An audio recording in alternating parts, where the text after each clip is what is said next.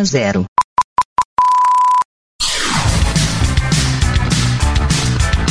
Começa agora na Antena Zero.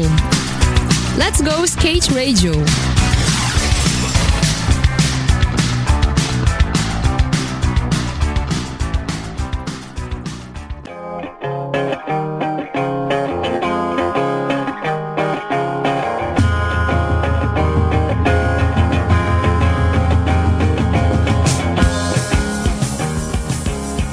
É isso aí, galera. Começando mais um programa Let's Go Skate Radio. Let's Go Skate Radio número 115, aqui na sua rádio Antena Zero, a rádio que hospeda a história do skate há quatro anos. Programa, programa 115. Estamos no ar novamente nessa sexta-feira chuvosa de São Paulo, impressionante. São Paulo chovendo a semana inteira. É, por sorte, tem muita pista de skate coberta. Então você, skatista, que hoje fala, pô, vamos ali numa área coberta, uma pista coberta, lembre-se que há uns 20 anos atrás não tinha pista coberta e a session de skate não rolava. E a gente tinha só um parque de Ibirapuera, né? Assim, com uma cobertura, que hoje também não tem, porque lá está interditado. Mas em dias chuvosos, hoje a opção é grande. Então, boa session para todo mundo. Sexta-feira, tudo bem que agora já são sexta-feira, oito, umas seis e meia da noite e você ouvindo aqui a Rádio Antena Zero, eu e meu parceiro Geninho Amaral, mas que hoje não está aqui presente, porque hoje ele teve vários compromissos, mas sem, como sempre, quando ele não vem, ele participa do programa. Geninho, por favor, faça suas considerações hoje no programa Let's Go Skate Radio número 115. Boa noite, ouvintes da Rádio Antena Zero. Começando mais um Let's Go Skate Radio. Let's Go Skate Radio número 115. Dessa vez não vou estar aí junto com a nave. Tô aqui no meu QG. Quem vai levar tudo aí é Bolota, Rodrigo 55, Chiclé, com o nosso convidado mais que especial. Então apresenta aí, Bolota. Vamos lá, let's go, Skate Radio. Valeu, Geninho, obrigadão. Tamo aí firme e forte. Próximo programa você vai estar aqui para tocar o programa Let's Go Skate Radio. E hoje a gente vai falar muito com um skatista local do Parque de Piranga. Então hoje vai ter muita história sobre Piranga. O Piranga sempre foi um reduto muito importante do skate de São Paulo. O Parque da Independência, né, que é um parque famoso em São Paulo. Recentemente ele foi, vamos dizer assim, reinaugurado, né, com algumas obras. O Museu de Piranga foi reestruturado, teve uma obra também de reestruturação. E poucos sabem, mas a história do Museu de Piranga vem desde os anos 70, o skate era o Parque do Ibirapuera que absorvia muito skatista, até pela característica do local, né? Piso, cobertura. Mas o Parque da Independência também foi muito importante, onde gerou vários skatistas importantes naquela época e nas gerações seguintes. Então hoje a gente vai falar muito sobre isso, porque hoje quem está aqui para falar com a gente é o Tadeu Ferreira, que está aqui hoje para falar sobre skate, política e condução política no skate. E ainda mais numa época agora que a gente está numa reta final de eleição, mas o, o, foco é muito mais sobre o skate e o poder público. Tadeu, brigadão pela presença. Estamos aí começando o programa Let's Go Skate Radio número 115. Valeu, estamos aqui começando o programa. E aí, Boloto, e aí, galera. Um prazer estar aqui no programa. É, obrigado pelo convite. Vamos que vamos nesse dia, noite chuvosa. Não dá para andar muito de skate, né? Mas vamos aí, vamos com tudo. Irado. Tadeu, é... você é local do Ipiranga, né? Você, você particularmente começou a andar de skate no Ipiranga, lá no Parque da Independência? Não, eu comecei a andar no... A minha área no Alto Ipiranga. Eu nem conhecia o museu nessa época, né? Mas eu era, tipo, criança, tinha 11, 12 anos, já tinha contato com skate, mas andava skate na minha rua. O Ipiranga, ele surgiu a partir de umas sessões que a gente fazia no bairro, né? E durante uma dessas sessões eu acabei aparecendo no parque descobrindo o pico, descobrindo as escadarias, a ladeira e tudo que tinha por lá. Isso aconteceu acho que depois de uns dois, três anos que eu andava de skate já. E quando você começou a andar de skate era por volta de que ano? 83, é isso? É, mais 82, ou menos. 83. É, 83, isso. Pegou uma época que o skate também não estava tão em evidência, porque a gente já contou aqui várias vezes, teve aquele auge do final dos anos 70, 77, 8, 9, skate bombando, final dos anos 70 cai, E o skate fica realmente em baixa, de 80 a 83, 4, ele fica muito em baixa, aí depois ele resgata. Então você pegou uma época que o skate não era muito moda, né? Então, na verdade, pra mim nessa época, skate era uma brincadeira, né? Uhum. Eu não vi o skate como um esporte, eu nunca nem tinha visto tipo, ninguém andar de skate. Tá. O meu primeiro contato com skate foi porque o meu pai ele trabalhava num local que chamava-se Bazar Samburá Instituto Lar Escola São Francisco. Meu pai era tipógrafo nesse local. E nesse local eles tinham um bazar que eles vendiam doações e com esse com essa mercadoria que eles vendiam, eles revertiam recursos para essa atividade desse instituto. Uhum. E como meu pai estava lá trabalhando direto, eu sempre estava lá com meu pai, às vezes visitando ele, e eu ficava passeando por esses ba esse bazar na área de brinquedos. E um dia eu vi o skate lá, com aqueles skate pequenininhos, aqueles Nakano, tinha Nossa, bom velho bandeirantes. Nakano, né, Aí meu pai acabou levando mapping. alguns brinquedos para casa e levando esses brinquedos Nakano, desses skates Nakano. E eu ficava em casa brincando, eu ficava... Skate Nakano, flash de curtindo. madeira, roda preta. Exato, exatamente. Aí eu tinha esses skate, que era Nakano, não era Bandeirante, eu tinha os dois. Aí um dia eu vi na televisão, acho que na Gazeta, o Super Sábado, alguma, alguma coisa assim. Aí eu vi os caras andando de freestyle. Você lembra que eram os caras, não? Ah, provavelmente era o Folha, eram chovinhas. E eu vi os caras. Freestyle da época, era Aí eu, freestyle, né, era naquela época. freestyle. Aí eu vi os caras fazendo pogo, aquelas manobras, aí comecei a imitar os caras com aqueles skates, porque os skates eram muito parecidos, os skates pequenos eram Aham. muito parecidos. Aí eu lembro que uma das primeiras manobras que eu consegui dar era, era pogo. Caramba, já foi hoje logo consigo- pro pogo? É, até hoje consigo dar pogo. Pouco com o eixo É. no. Com, com o skate levantado e o pé no eixo, Exato, e ficava pulando lá. batendo o teio no chão. Exato, acabando, acabando com o skate. Acabei com o skate, destruí o skate. Mas Nakano e o. Bandeirantes, né? Que não tinha estrutura nenhuma, né? Exato. Era, é era muito brinquedo, né? Era muito produto brinquedo, né? Exato. Aí comecei a andar de freestyle em Boa. casa, no, no quintal de casa. Aí eu, aí, aí eu comecei a perceber que sempre tinha esse programa na TV Gazeta que passava skate. Aí comecei a ter mais contato com skate, com o pessoal andando no vertical. Aí começava a passar os vídeos da gringa, começava a ver, começava a entender o que era o skate. Boa. Aí com o tempo eu comecei a perceber que eu queria realmente andar de skate. Que eu queria, tipo, isso pra mim.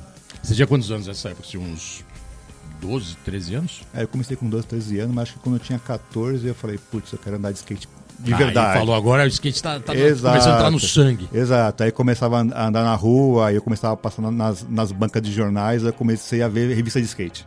Boa. Aí começava a ver na capa, assim, os caras, tipo, andando no bank, dando, o olho pra fora do bank, assim, tá? Falei, pô, skate é legal. Talvez um uma, uma revista. Uma revista overall, talvez, assim, uma...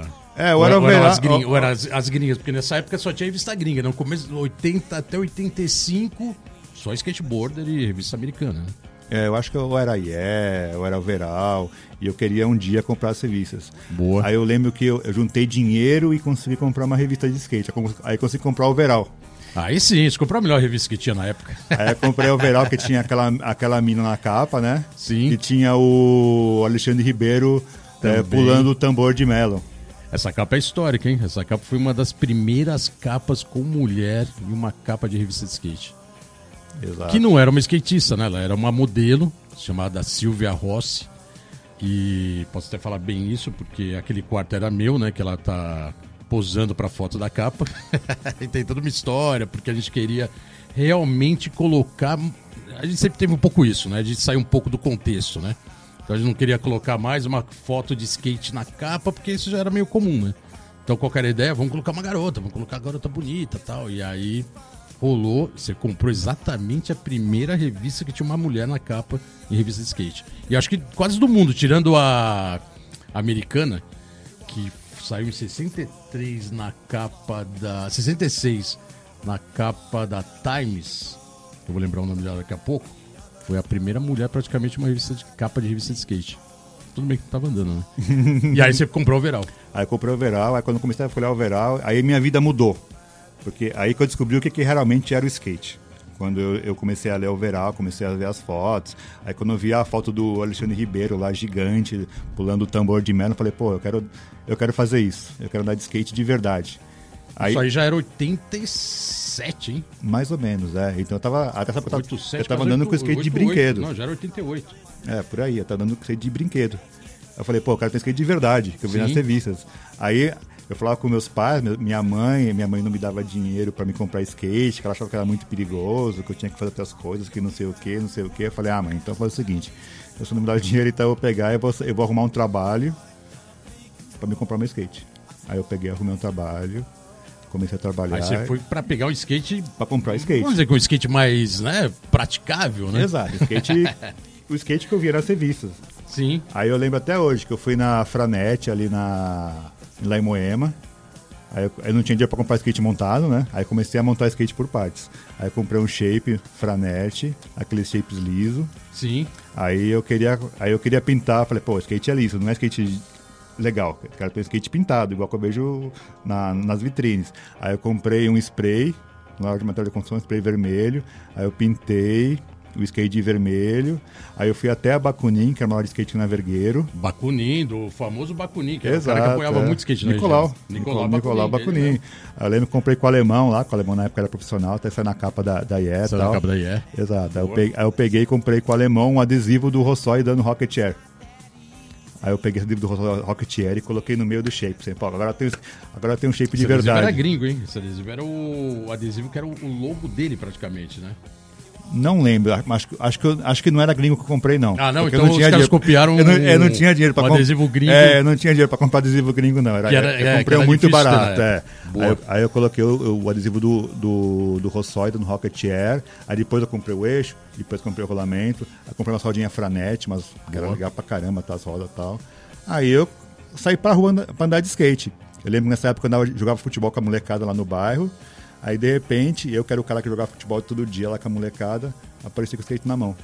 E comecei a andar tal. Esqueceu o futebol. Aí aos poucos foi, foi trocando. Eu fui trocando o futebol pelo skate. E essa molecada de futebol alguma foi na sua? Falou, ah, é isso aí, vamos trocar o futebol pelo skate, vamos, né? Então, foi tinha junto? Tinha, Tinha, tinha um- muito isso antes. Tinha, né? tinha, um- tinha um. Chegava alguém com skate assim, aí todo mundo olhava e falava, caraca, isso é novidade. Aí Não, todo mundo queria muito- pelo menos saber qual era, Então, né? aí foi uma coisa muito louca, porque tinha um cara que jogava com a gente, que era o Marcelinho, até, até hoje o nome do cara, o Marcelinho. Ele falou assim: Ah, você quer andar de skate? Ah, eu também ando de skate. Aí ele foi lá, colocou, o cara, o cara tinha, tinha grana, o cara colocou um skate muito louco assim. Aí ele falou: ah, desceu a rua, deu um slide. Ele deu um frontside Bert, reverte, se não me engano. Aham. Tá ligado? Aquele slide de front que você segura assim, tá, dá tipo um. Tipo, segurando era Sorocaba, a gente apelidou de Sorocaba, né? Exato. Colocava a mão meio de Bert, mas a hora que puxava com a mão era Sorocaba. Sem a mão era Bert. Exato, exatamente. Aí ele foi lá e deu. eu Falei, Sorocabão. cara- eu falei, porra, o cara dá pra caralho, meu. O cara é foda, o cara, meu. Aí, aí minha vida mudou mais. Falei, pô, dá pra andar muito de skate, né? Irado. Aí eu tentei cada vez andar mais, andar mais, descer as ruas, comecei a, treinar, pular de olho. Aí comecei a subir as guias de olho e tal. Aí depois, vendo na televisão os programas, né, que, que, que apareciam. Também tinha aquele tal do Super Sábado da Gazeta, que eu nunca me esqueço. Aí apareceu os da- de Ladeira da Morte. Nossa, aqueles famosos, né? Exato. Feita pela, é, patrocinada pela Hats e organizada pelo Mats Tanabe. né? Exatamente. Aí eu vi os caras dando de, de, de DHS de downhill, eu fiquei louco. Legal. Eu falei, puta, muito louco, quero andar de DHS. E a rua que eu morava, ela também, ela tinha uma ladeira, nossa, tinha uma ladeira foda. Aí comecei a, a descer de ladeira e comecei a dar slide. Mas, mas só pra entender um pouco essa sua interação, porque o skate, pelo que eu tô- você tá relatando e o jeito que você tá colocando, virou um universo novo de uma um monte de novidade, né? Exato. É, Tava descobrindo. tava descobrindo. E aí, como chegou a Ladeira da Morte? Porque a Ladeira da Morte era no bairro do Sumaré, como é até hoje, meio escondido e não tinha uma tremenda divulgação na época, né? Então teria que estar realmente se inteirando do que estava rolando no skate, porque era uma campeonato de ladeira. Como, como chegou a Ladeira da Morte pra você? Foi pela televisão. Ah, a TV divulgou? A TV, a TV Ah, divulgou. boa. Foi a TV divulgou. Agora eu não lembro se foi o Super Sábado ou se foi o Grito da Rua. Tá. Nessa época já tinha Grito da Rua. Por acaso você tá com o boné, né? Exato, é. Então, eu tô na briga porque é- isso aqui, isso aqui Boa, é a minha boa, origem, né? boa. Tudo começou assim, eu comecei a descobrir skate por causa do Grito da Rua. Sim. Aí comecei, aí eu, aí eu parei um pouco de freestyle e comecei a, a descer a rua dando slide. Boa. Aí eu dava os slides igual o Fernandinho, dava back de front, full. Irado, já acabei, tava- acabei já com a minha soda. slide na veia, né? Acabei com a minha soda. Boa. Acabei com a minha soda. Aí de repente, eu sempre, eu sempre andei sozinho, né? Eu não, eu não, eu não dava em turma, porque eu não conhecia ninguém que, tipo, era do meio de skate. Uhum. Aí de repente, eu tava descendo a rua de slide lá, todo dia lá tal. Aí passou um japonesinho lá, uma minazinha tal, uma gatinha até na época. Falei assim, pô, você tá de skate e tal, que legal. Por que você não vem andar com a gente? Aqui a gente, a gente tem uma rampinha aqui na rua, tal, na rua de baixo. Aí eu comecei a andar com eles. Aí com eles eu comecei a descobrir o street. Boa. E também a Você rampa. veio numa escola bem interessante, em freestyle, downhill, e foi que era mais ou menos a escola daquela época, né? Freestyle, porque não tinha muita pista. Freestyle era prático, fazia em qualquer lugar. Depois é pro downhill, porque a ladeira também em São Paulo tem um monte, era prático. E aí você vai pra street skate, né? Ou você ia pra pista e virava um verticaleiro ou cara de banks, transição, ou ia pro street. Você já foi cravando no street direto. Então você acabou fazendo realmente um pouco essa, esse- essa, tra- essa trajetória, né? Exato. Freestyle, downhill e street. Aí foi pro street. Boa. Aí comecei a andar com os japinha lá tal, eles tinham uma rampinha tal, a gente varava lá os calombinhos da rua todo. E também aí continuava a fazer as manobras de freestyle, que eu gostava de fazer, de, de fazer manobra de freestyle. Era um famoso aquela street época. style. Exato, eu andava de street, eu andava de skate de street, mas eu fazia freestyle Aham. também. Boa. Manobra de freestyle, que eu achava engraçado. Aí teve um dia que apareceu o Plínio Rigucci de bicicleta. Apareceu, eu de skate, de skate ando, ah, que legal. Vem na carne que tem uma rampa lá no fim da rua.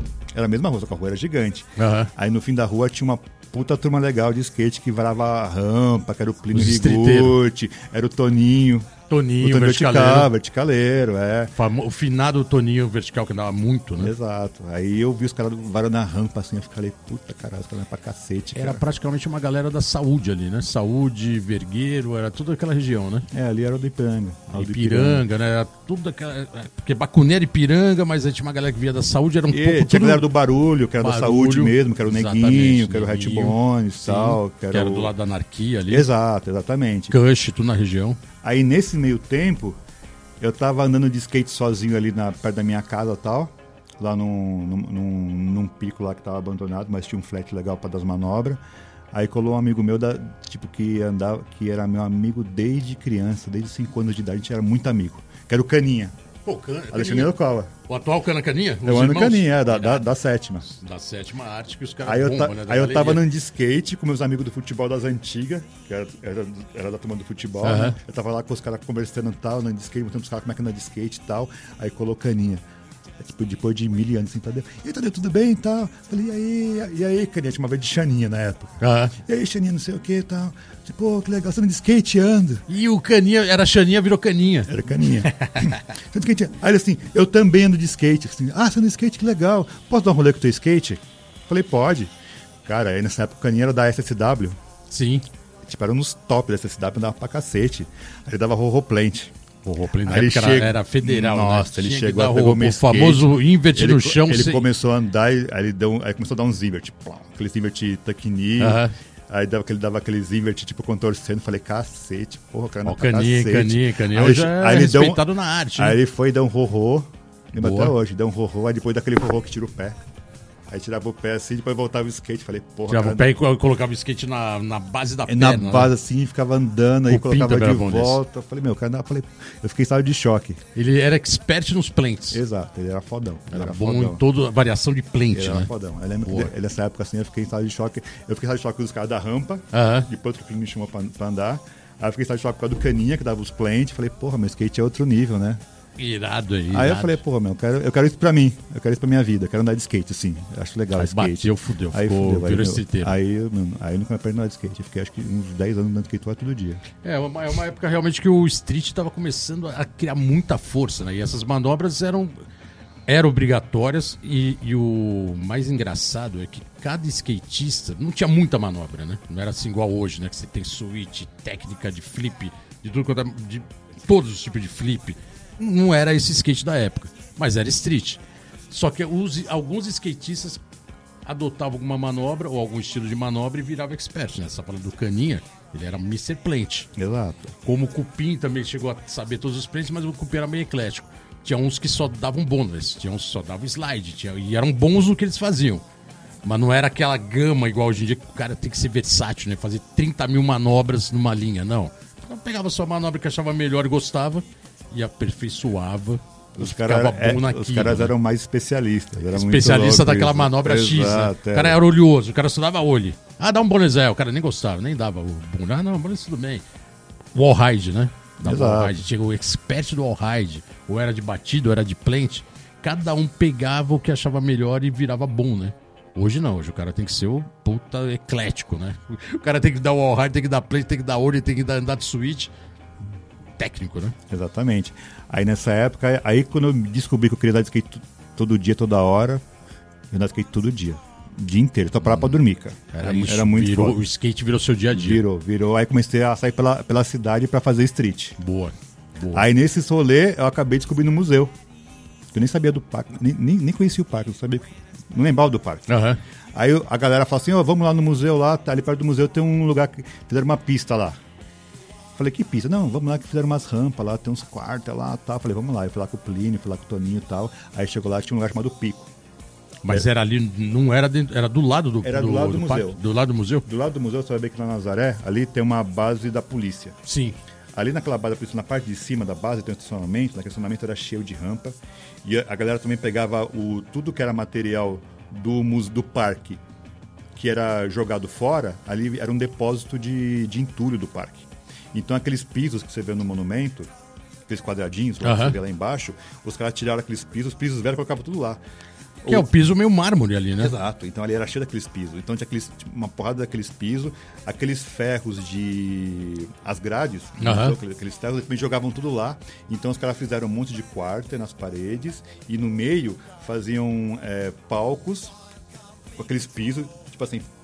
Cara, virou, virou quase uma skate park virou do Ipiranga. park. E os ferros eram os ferros que eram as grades. E só local ia, porque era Só- escondidão. Exato, só local ia. Não só era. local. não- quem passava É, por ali de skate e não tinha via. uns local fodão lá. Eu lembro que o Cezinha era local, o Cuca era local. Cezinha lá. Lost. O Lost. O Lost eu, eu vi lá andar, andar, pra caramba. Cezinha Tocha- Arregaçava. o Cezinha Lost, ele, ele morava sempre ali. mo- Ele morou morava um- perto, morava umas 10, Acho que 15 aquele, quadras. é, aquele mais pra Vila Mariana. É, Vila Mariana, Mais pra Vila ali, Mariana, da ali perto do aclimação, metrô. é, ali, exatamente. Então Perto da ele Lins, era é. fácil ele ir Tanto que ele foi Exato. capa da, tri- da tribo, alguns anos depois, ele foi capa porque ele era local no museu.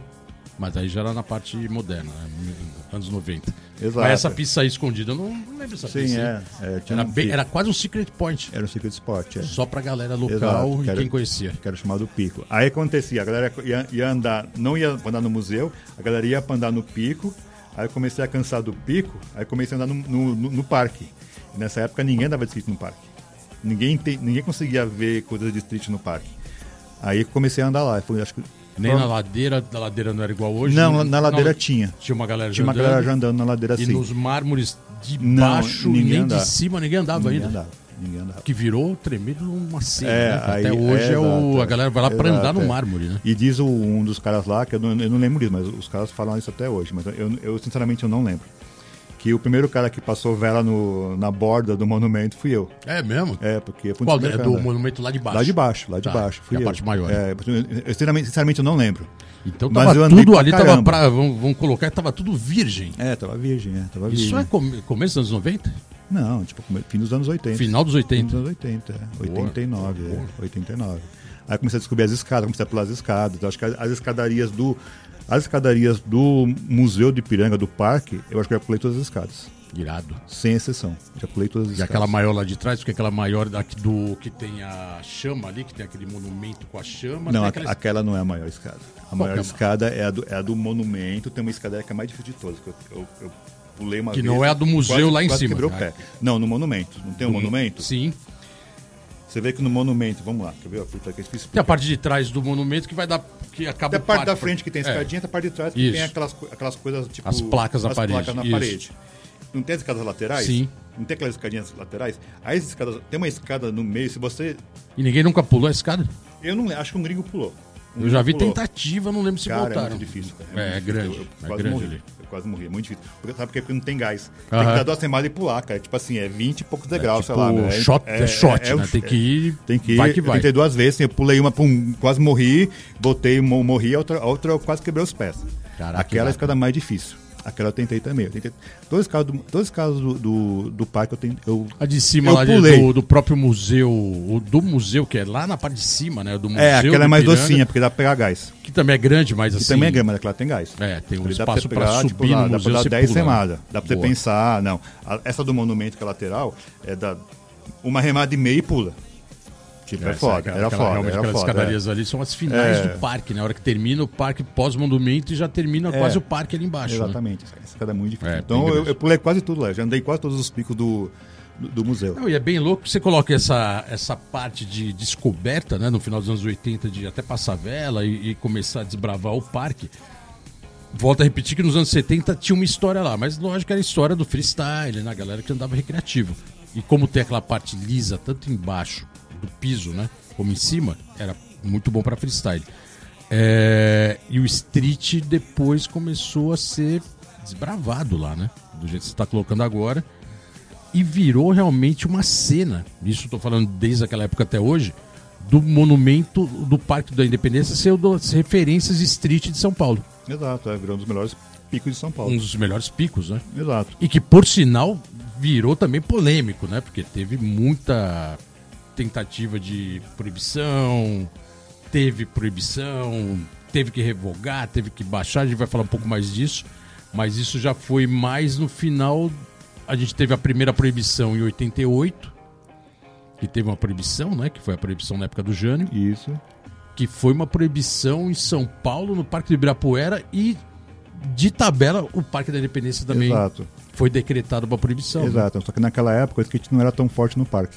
Então, assim, pouca gente Passou sentiu. batido. Passou batido, pouca gente sentiu. É tanto que eu não sabia que tinha sido proibido também com um decreto de lei dentro do Parque da Independência. Exato. Tinha um, tinha um decreto exclusivo pro Parque da Independência. Doideira, né, Tanto que cara? a placa ficou lá, até tava te contando nos bastidores que a placa ficou lá até 2000. e- Não, ficou até pouco tempo atrás, até 2010, Essa placa 2011. tinha que ter guardado ela só de recordação, Exato, né? é, eu que até tirei a foto dessa placa, porque assim, é, uma, é, um, é um símbolo, né? Porque é assim, como você falou, o parque ele não era tão utilizado e a galera de skate não ia tanto. Aí, só que ele foi com decreto também, não dá nem pra entender se foi um decreto, olhou e falou: "Não, o Parque de Piranga também tem muito skatista, vamos proibir", Jânio Quadros, né? É, será que outros parques também entraram nessa mesma pegada do já que proibiu no Ibirapuera, proibiu em todos? Será que teve isso? Não sei. Eu não sei que nessa época eu não acompanhava política, não acompanhava poder público. E já falando de política, tem a história que do Indep da Parque da Independência, essa lei decretada do Jânio Quadros de proibição, ela estava vigente até agora, é isso? 2000 e... Até- até 2010? 2010. Ela só caiu em 2010. Ou seja, liberou geral, mas o parque ainda estava proibido no decreto. No decreto estava proibido. Legalmente estava e- e proibido. ninguém sabia. Quer dizer, É, ninguém de skate sabia. Ou sabia. olhava lá, via a placa e falava assim, ah, falou. e o poder tipo, público andar. também não É. ficava olhando para ver se estava ou não, né? Tem coisa que passa batido, imagino, né? Exato, não podia, ó, não, a lei fala que não pode skate, não pode bicicleta, não pode patins. E o que mais tem é é skate, o que mais bicicleta tem. e patins. O fazer. parque é frequentado Exato, praticamente por é. isso, né? É, tipo, Porque louco, parque né? grande, né? Exato, é, não dá pra, pra controlar E e pra revogar essa, essa, essa lei foi complicado ou não? Foi, porque o que acontece? É, eu sempre fui muito local do, do museu, né? Sempre andei bastante. Aí teve uma época que sempre assim, era proibia, desproibia, proibia, desproibia, proibia, chegava a polícia lá e a, a galera saía fora, depois a polícia ficava lá, voltava tal. O que aconteceu? É, sempre quiseram proibir skate lá dentro do, do parque. Sim. A comunidade local sempre quis proibir, porque eles acham que o, o parque, aquele, tem uma comunidade, uma visão mais antiquada, que acha que o parque ele é um parque de contemplação. O que é um parque de contemplação? É um parque que você vai lá para olhar o monumento, para olhar os passarinhos voarem, para olhar as plantinhas, para as criancinhas ficarem correndo na Ir lá no grama, museu, tal. frequentar o museu. Para eles não é um parque de praticar esporte. Tem uma comunidade do bairro que acha que é isso. Já me disseram isso várias vezes. E eu sempre andei de skate lá. Para mim, além de ser um parque de contemplação, um parque histórico, etc. Para mim era mais, sempre foi mais um parque esportivo. Eu comecei a ter essa visão de ser um parque histórico quando começou a gerar esses conflitos com as, com as pessoas que não queriam skate. Eu, eu, eu tentei entender Essas a cabeça pessoas deles. eram as pessoas do administrativo do parque. Não. As pessoas da comunidade. Da as comunidade do da comunidade do- do que, que tinham influência dentro do parque. Aham. Que na verdade acabavam tendo influência dentro do parque. Sempre eram contra o skate, não queriam proibir skate. Sempre, sempre. Aí acontece, como o skate começou a ficar muito forte, eles nunca tiveram força suficiente para proibir skate. Aí começaram a fazer proibições em doses homeopáticas. O que, que era essa proibição? Era pegar e. Você pegar e, ah, vou proibir atrás do Museu Paulista. Uhum. Aí começou a ficar proibido de skate atrás do Museu Paulista. Aí você não podia andar. Eu andava- adorava andar de skate. Do- Paulista é o. É o. Não tem aquele casarão amarelo? Sim. Ali chama-se Museu Paulista. Ah, tá. Ele é o Museu Paulista. Museu- Então, ali atrás tem tipo uma pista de Cooper, tem uma área com, tem uma área com asfalto legal, tinha umas escadarias. Uhum. Então, adora, tinha uma escadaria lá que eu adorava pular. Pulava de kickflip, pulava de fake, pulava de tudo. É uma área, 3 é uma área mais, af- mais atrás da casa, assim. Exato, é. Não tem ah, quem tá lá andando normalmente na parte de baixo nem, nem Não imagina, Não não imagina. imagina, Mas, tipo assim, como eu conheci o parque inteiro, escondido, que eu né? desbravei o Sim. parque, todos os cantos do parque eu conhecia. Uhum. Todos os cantos. Inclusive Boa. a parte, de, de- a parte lá de vegetação, eu conheço tudo lá. Então, ah, eu ia descansar, putz, você falou, eu andava de skate, ah, vou descansar, vou fazer um alongamento. Eu ia lá pro, atrás do Museu Paulista, tinha uma pista de Cooper, tinha uma área lá de, de fazer exercício e tal, tinha umas barras, ficava lá fazendo barra e tal, aí, indo lá fazendo barra, descobri as escadas do banheiro. Então, tipo, me acabei de pular aquelas escadas. Aí ficou local. Fiquei local, kick flip, flip, flip de back, Boa. três meias, tipo assim, ficava lá o dia inteiro. Aí os caras puto. Aí os caras falaram assim, não, agora, agora vamos, vamos começar, vamos proibir que atrás do Museu Paulista não pode andar de skate. É, o- Doses homeopáticas, né? por etapa. Exato. Vamos fatiar, foi o, assim, vamos ah, fatiar o parque. Agora não pode. Aí eu andava de skate no Jardim Francês. Porque lá também tinha escada, tinha borda. Andava de skate lá, porque assim não dá pra andar de skate, mas eu gostava de andar de skate lá. tá falando, é tudo dentro do parque da. Tudo dentro do parque, do Da lado, da, do lado da fonte. boa. Até chegando na fonte também. Porque quando tava seca. Aí comecei a andar lá, aí ah, agora não pode andar mais de skate no jardim francês. Aí eu falei, tá bom. Porque assim, eu sempre fui meio passivo, né? Falei, tá bom, vamos andar aqui. O parque é grande pra todo mundo, vamos pra lá que lá dá pra andar. Aí comecei a andar Vai de skate. migrando, né? Exato. Parte de baixo. Aí comecei a andar de skate, no- aí voltei pro monumento, força total no monumento. Tal. Aí no monumento, aí tinha uma galera legal lá andando, foi muito difícil proibir. Aí começou, aí começou a ter problema de criminalidade dentro do parque, que não tinha vigilante, não tinha segurança, era muito complicado. Aí quando começou a ter muita ocorrência de criminalidade, de pessoas ir lá para assaltar, aí começou a ter estupro dentro do parque lá tal, aí, aí aconteceu. Aí por isso começou a chegar em peso lá e começou a expulsar todo mundo, Boa. inclusive os skatistas. Aí como, quando, quando começou a ter muita operação policial, a galera parou de andar de skate porque sabia que andar de skate ia tomar enquadro, ia ser chato em andar pra andar de skate legal. A galera fugiu, saiu de lá. A galera fugiu, fugiu, porque a criminalidade tava tomando conta do parque, na Sim. verdade.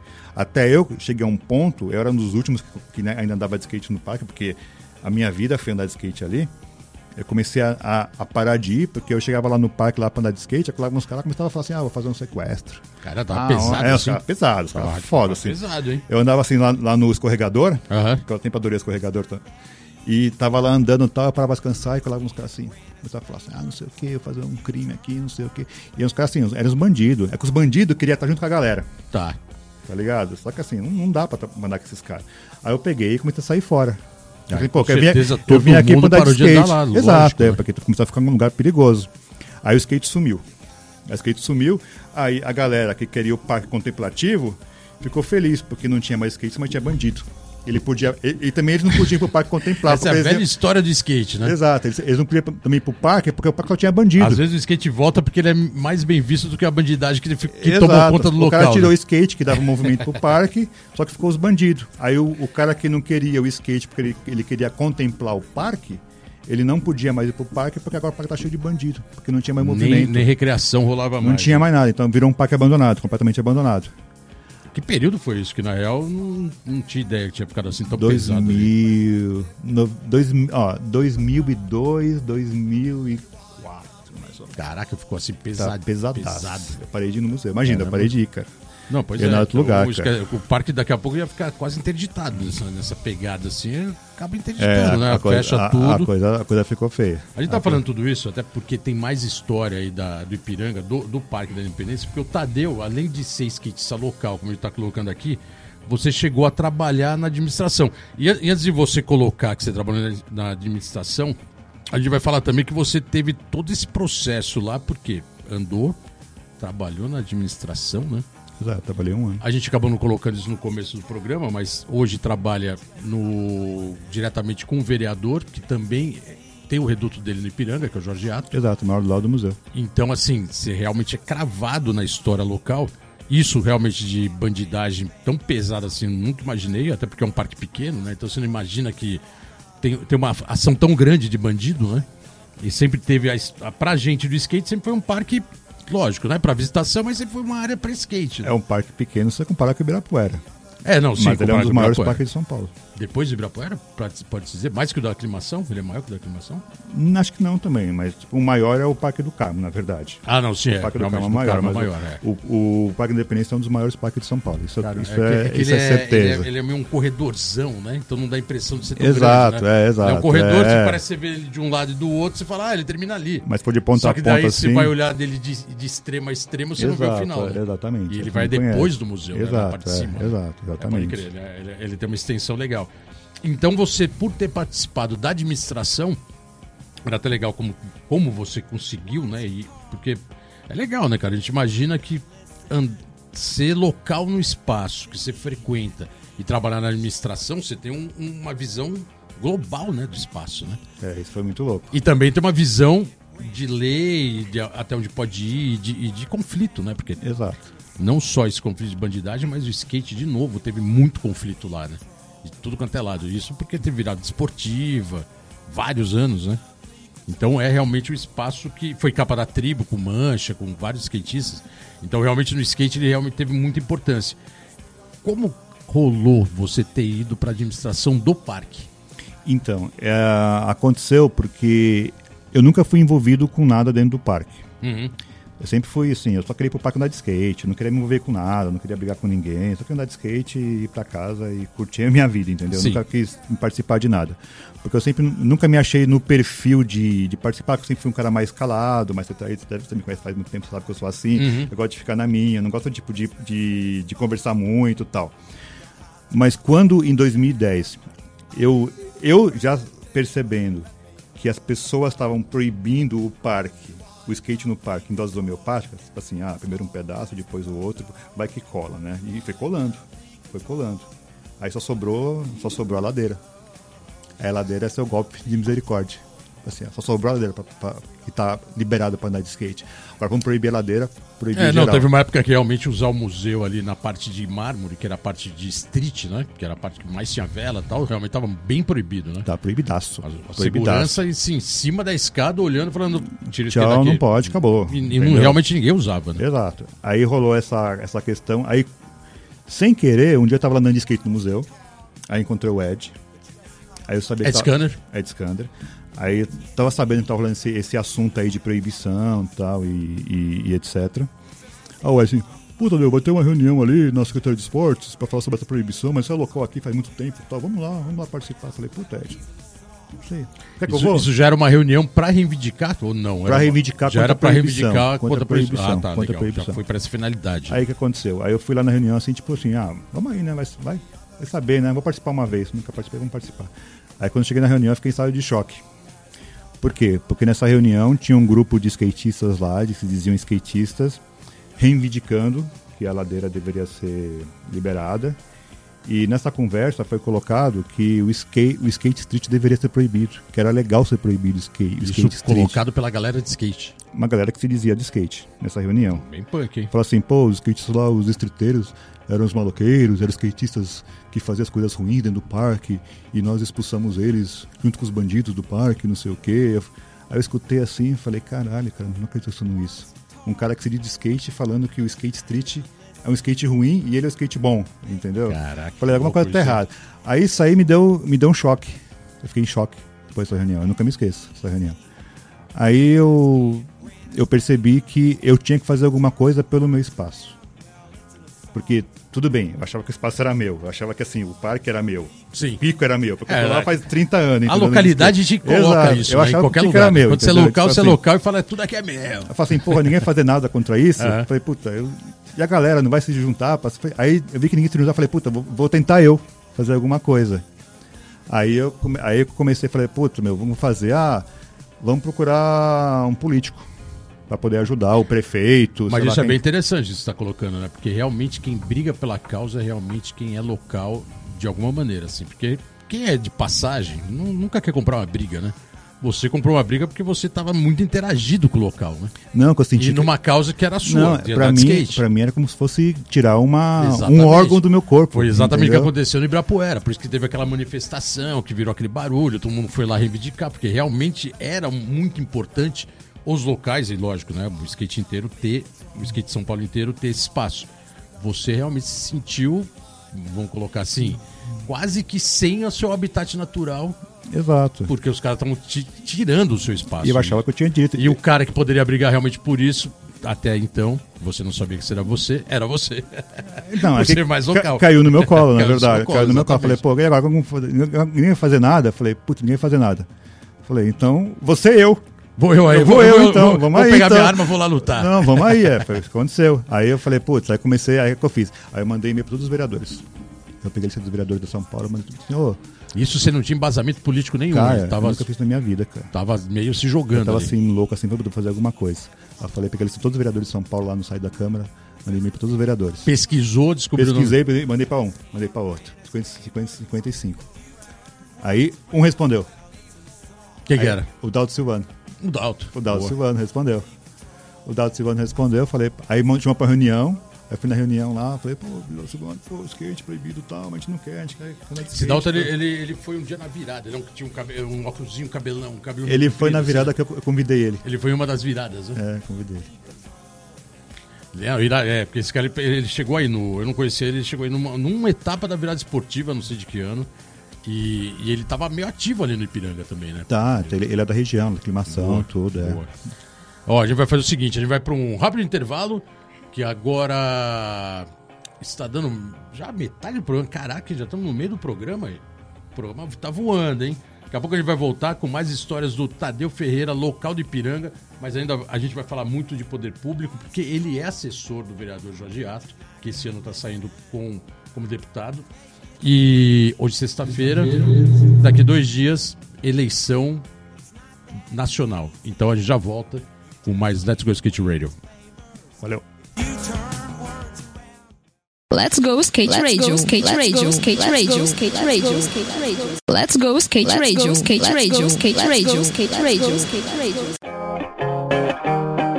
É isso aí, galera. Voltando aqui no programa Let's Go Skate Radio. Let's Go Skate Radio número 115.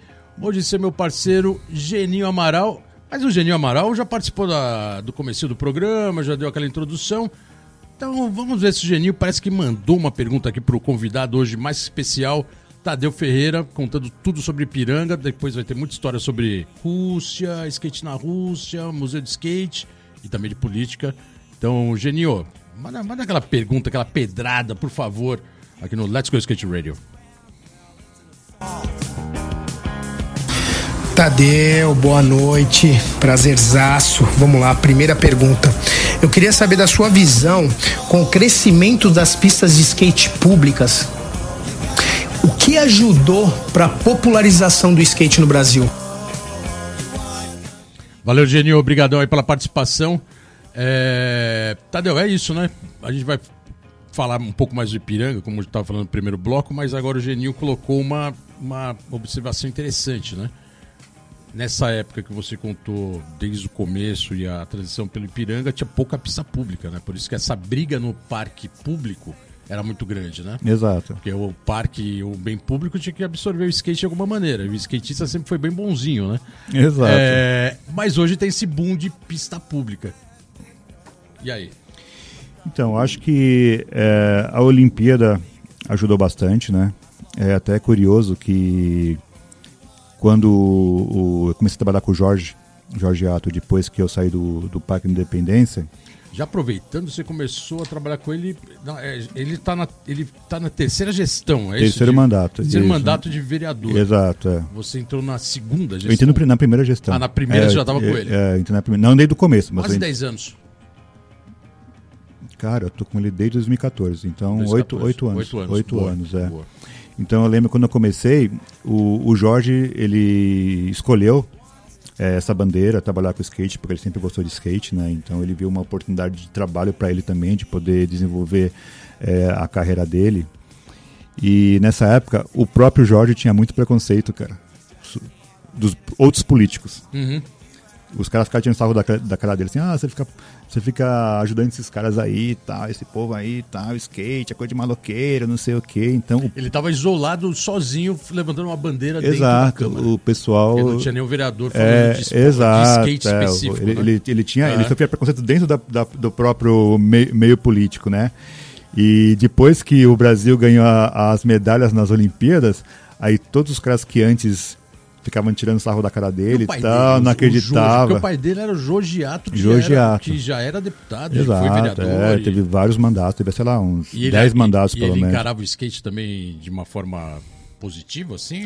Ele é mais... Ele, ele, encara, é ele, ele, escola, né? ele encarava né? positivamente pelo fato do filho dele ter entrado, Ter entrado nessa- nessa jornada. nessa jornada de Aham. querer apoiar o skate. Boa. Uhum. Então ele fazia isso pelo filho. Mas ele também tinha aquela visão antiquada. Sim, né? Assim, pô, político mais old skate, school, tal, né? os caras tudo, sei lá, meio estranho, não sei o quê. Quando ele tipo viu de que o skate esporte. já tava rolando e alguém tava É, reclamando. exato, é, a, galera, a galera não entendia. Sim. É, a galera não entendia. Aí quando eu entrei, pelo fato de eu ter muita experiência com skate, aí eu fiz o skate bombar no gabinete. Eu trouxe muita coisa, trouxe evento, lembra? Já, já comecei logo com a Ladeira da Sim. Morte, lembra? Sim. Então já teve DC, teve evento pra caramba, aí tipo, a gente brigando. Aí depois teve a Olimpíada, todo mundo assim, ô Jorge, parabéns aí, cara. Skate se deu bem na Olimpíada. Pô, parabéns. Teu trabalho ajudou também, não sei o que e tal. Até pra mim, os caras mandaram, Mudou mandando mensagem. totalmente a a visão hum, política do Mudou completamente a postura. É, achei isso muito louco. Mudou assim, sabe? Deu um shift assim, ó. pum, Mudou do 8 pro 80. Os caras são tudo, tudo amigo do skate, tudo apoia skate, fadinha pra lá, fadinha pra cá.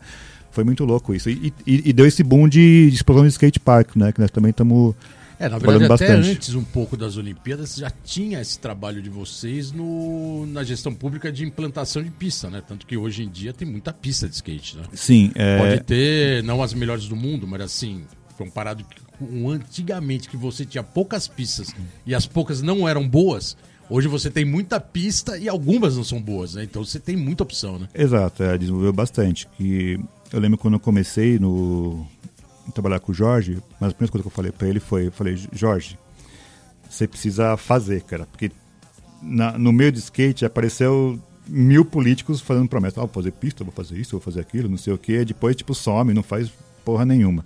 Eu falei, agora tem que fazer, fazer, fazer, fazer a coisa certa, fazer com as pessoas certas principalmente, É, trazer pessoas para trabalhar essas questões que sejam pessoas que tenham credibilidade, que tenham experiência, que sabem fazer a coisa certa e sempre e, e sempre abrir para fazer para todo tipo de skate.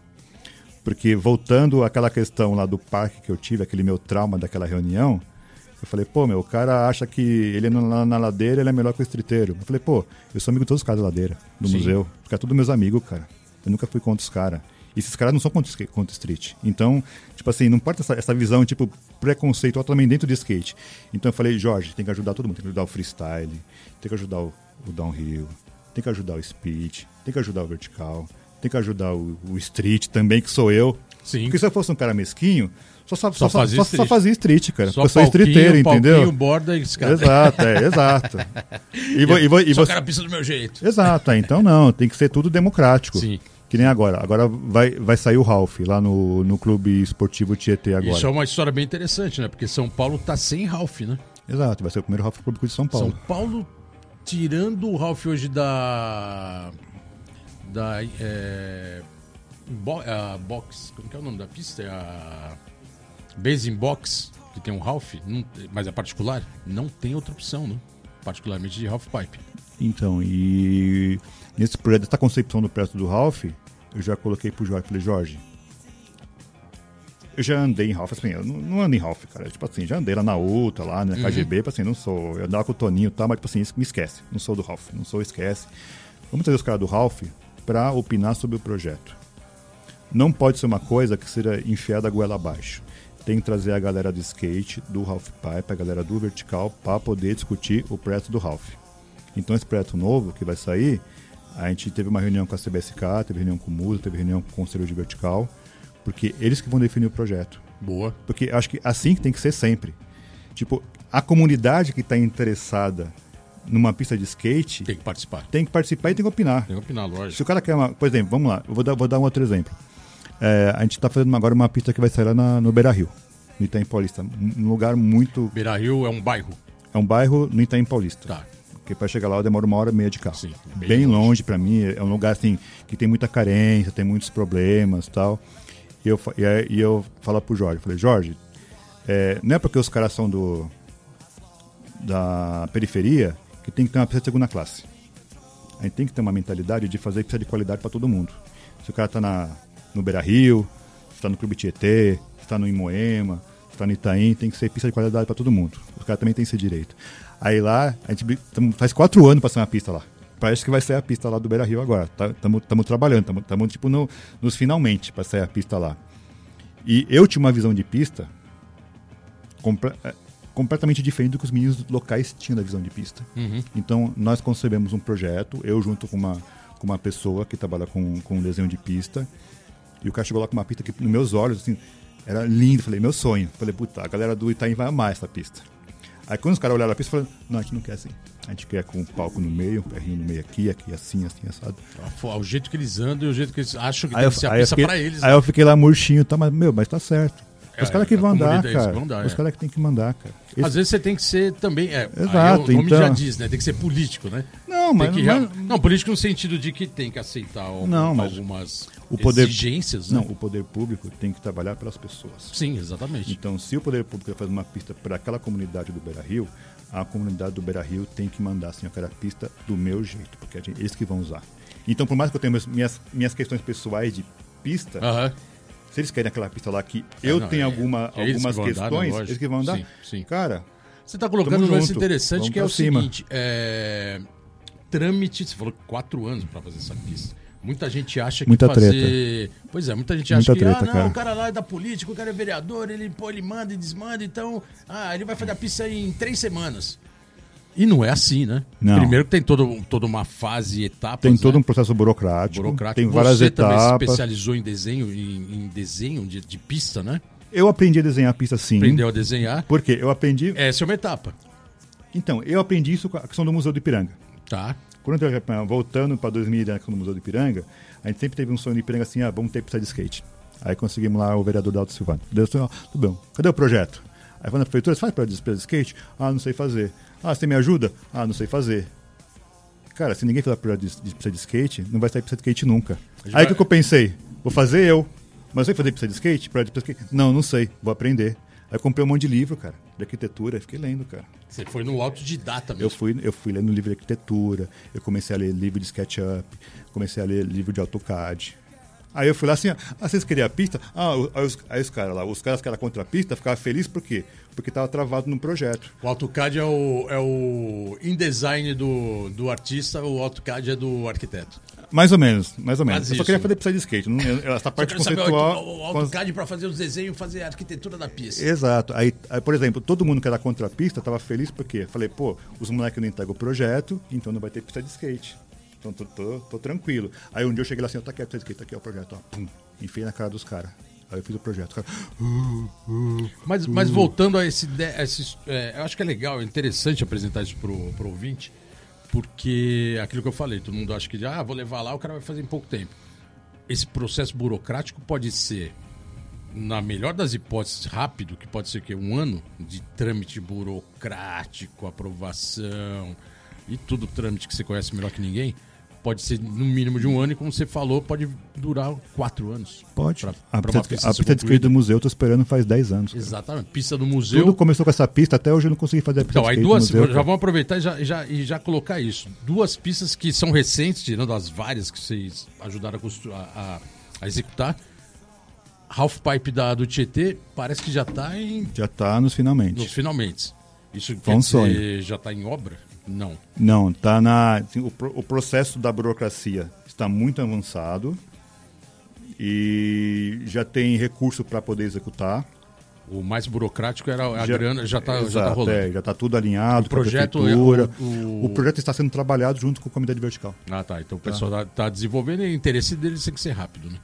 Sim, aí tem, tem uma burocracia que tem que Sim. ser seguida. Tá. A, gente, tipo, a, gente, a gente não influencia. O local já está liberado, Já está então... liberado tal, aquele galpão. A execução lá, não é tão demorada. Exato. Em breve teremos um half pipe em São Paulo. Mas, pô, parece, Mas... parece que é rápido, né? Tá. Parece que é rápido. O half pipe, a ideia do half pipe foi concebida em 2014.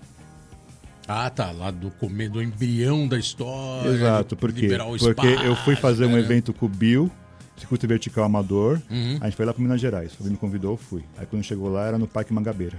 Mangabeira, irado. Aí eu vi aquele Ralph assim, falei, nossa, Ralph muito louco, cara. Mangabeira é bem legal. Esse Ralph aqui é o sonho. Aí eu pensei, por que São Paulo não pode ter um Ralph como esse? Aí eu trouxe a ideia do Ralph.